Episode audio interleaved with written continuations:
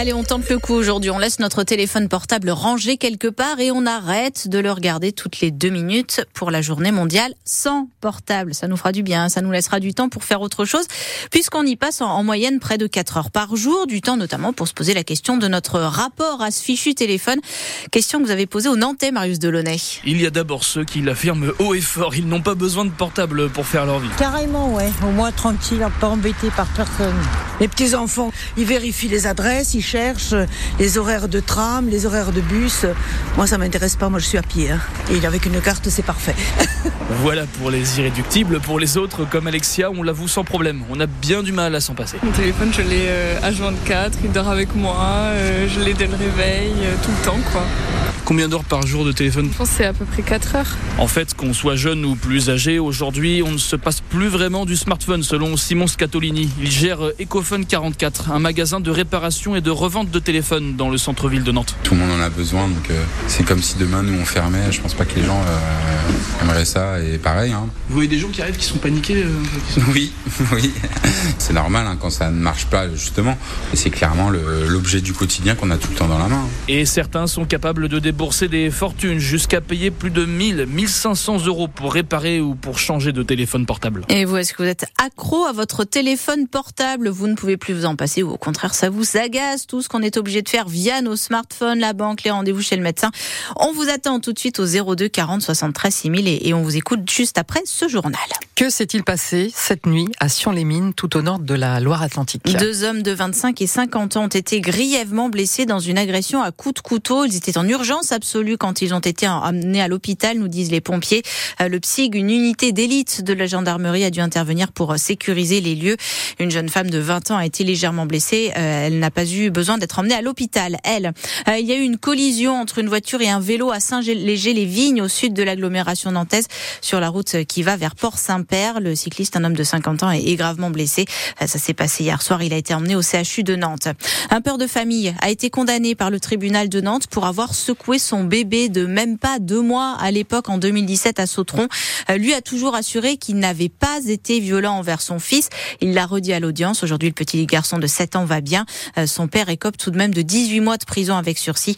Notre compte rendu d'audience est à retrouver sur francebleu.fr à la page Loire-Océan. Le projet de loi qui vise à punir plus sévèrement, plus sévèrement les auteurs de violences envers les élus arrive à l'Assemblée nationale cet après-midi. C'est la suite de l'incendie hein, qui a visé la maison du maire de Saint-Brévin au printemps dernier. Euh, l'idée, Victoria Coussa, c'est d'aggraver les sanctions envers ceux qui s'en prennent à des représentants de la République. Sanctionner plus lourdement tous les types d'agressions contre un élu pour une attaque physique.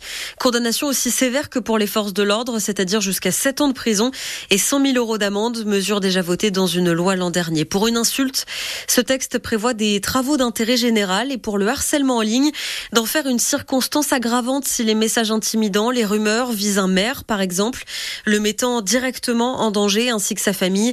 Si des menaces pèsent bien sur lui, s'il est la cible d'un de ses habitants, l'État devra assurer sa protection et celle de ses proches, comme pour tout candidat à une élection. Des élus qui seront en cas d'agression directement informés de leur procédure judiciaire en cours dans un délai d'un mois.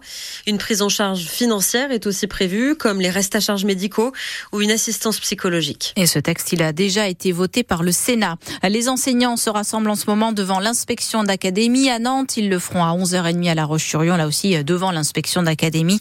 Les profs en grève pour la deuxième fois en cinq jours, surtout ceux des collèges et des lycées aujourd'hui, pour de meilleurs salaires, moins d'élèves dans les classes et plus d'enseignants. Ils rejettent aussi le choc des savoirs voulu par Gabriel Attal quand il était encore ministre de l'Éducation nationale et en particulier la mesure qui vise à faire des groupes de niveau en français et en maths pour les élèves de 6e et de 5e au collège. Le Royaume-Uni s'inquiète pour son roi Charles III. Le palais de Buckingham a annoncé qu'il souffrait d'une sorte de cancer détecté lors de son opération de la prostate il y a une dizaine de jours. Il va devoir suivre un, traitement régulier et reporter ses sorties publiques. Il pourra en revanche continuer de s'occuper des affaires de l'État, dit aussi le palais de Buckingham. La Vendée vient de perdre l'un de ses grands chefs d'entreprise, Michel Mousset, qui a fondé le groupe du même nom il y a 60 ans. Aujourd'hui, il emploie 3500 personnes. C'est l'un des leaders du transport. Le PSG actuel du groupe salue un homme passionné, passionnant et bienveillant pour qui le succès durable passait par la reconnaissance de ses collaborateurs. Michel Mousset avait 80 13 ans. Et on passe au foot avec les footballeurs de Sochaux qui vont tenter de réaliser un nouvel exploit pour le début des huitièmes de finale de la Coupe de France. C'est ce soir. Oui, après Brest et Reims, ils vont tenter d'éliminer une troisième Ligue 1, eux qui jouent en National 1, la troisième division. Ce soir, Sochaux reçoit Rennes. Pour l'FC Nantes, pas de coupe, hein, puisqu'il s'est fait éliminer dès les 16e de finale par Laval. Le prochain match, c'est en championnat, donc à Toulouse dimanche. Un déplacement que les supporters ont décidé de boycotter. Pourquoi? Parce que la préfecture de Haute-Garonne ne voulait pas plus de 150 personnes dans le parcage visiteur. Trop peu pour les groupes de supporters.